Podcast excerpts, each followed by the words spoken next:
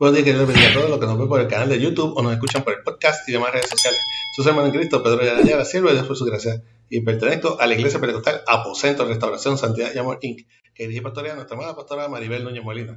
Nuestra iglesia ubica en la calle Flamboyán 194, Pueblo Indio, en Canadá, Puerto Rico, y este es el ministerio que da por el nombre de la Escuela para el Cielo.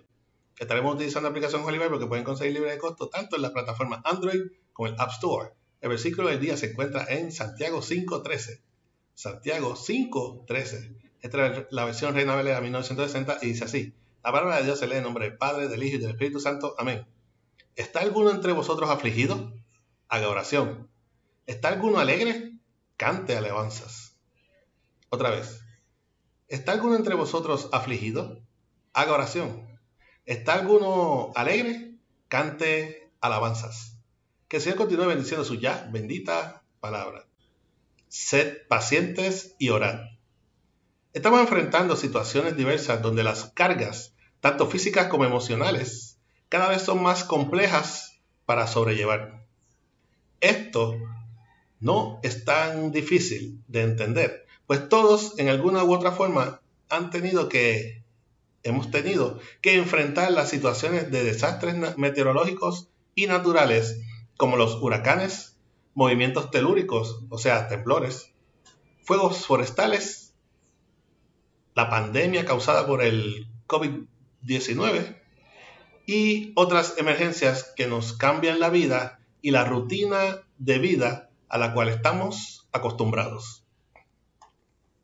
Aún así, Dios dice en su palabra que Él es nuestro amparo y fortaleza, nuestro pronto auxilio en las tribulaciones.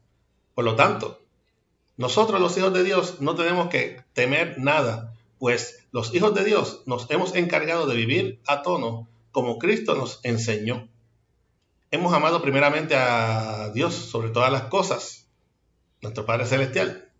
Hemos buscado primeramente el reino de Dios y su justicia, por lo que siguiendo siempre la voluntad de Jehová, ya sea haciendo venciendo los obstáculos y las pruebas, o si morimos en la batalla, seremos más que vencedores, porque así nos lo hemos ganado. Así que, hermanos míos, no importa nuestra circunstancia, no importa cuán alto sea el enemigo, confiemos nuestras oraciones y nuestras alabanzas a nuestro Creador, porque en Cristo somos más que vencedores. Amén. Espero que esta corta situación sirva de reflexión y fortaleza a tu vida en esta mañana que hizo el Señor. Para oración pueden enviar mensaje a nuestro correo electrónico ministerio de la escuela para cielo gmail.com.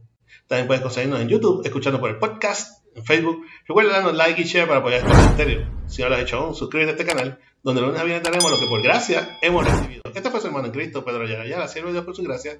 Y nos veremos en la próxima ocasión aquí, si Cristo no nos ha educar como iglesia aún que nuestras alabanzas y nuestras oraciones al Creador lleguen de la escuela el cielo. Que el Señor te bendiga.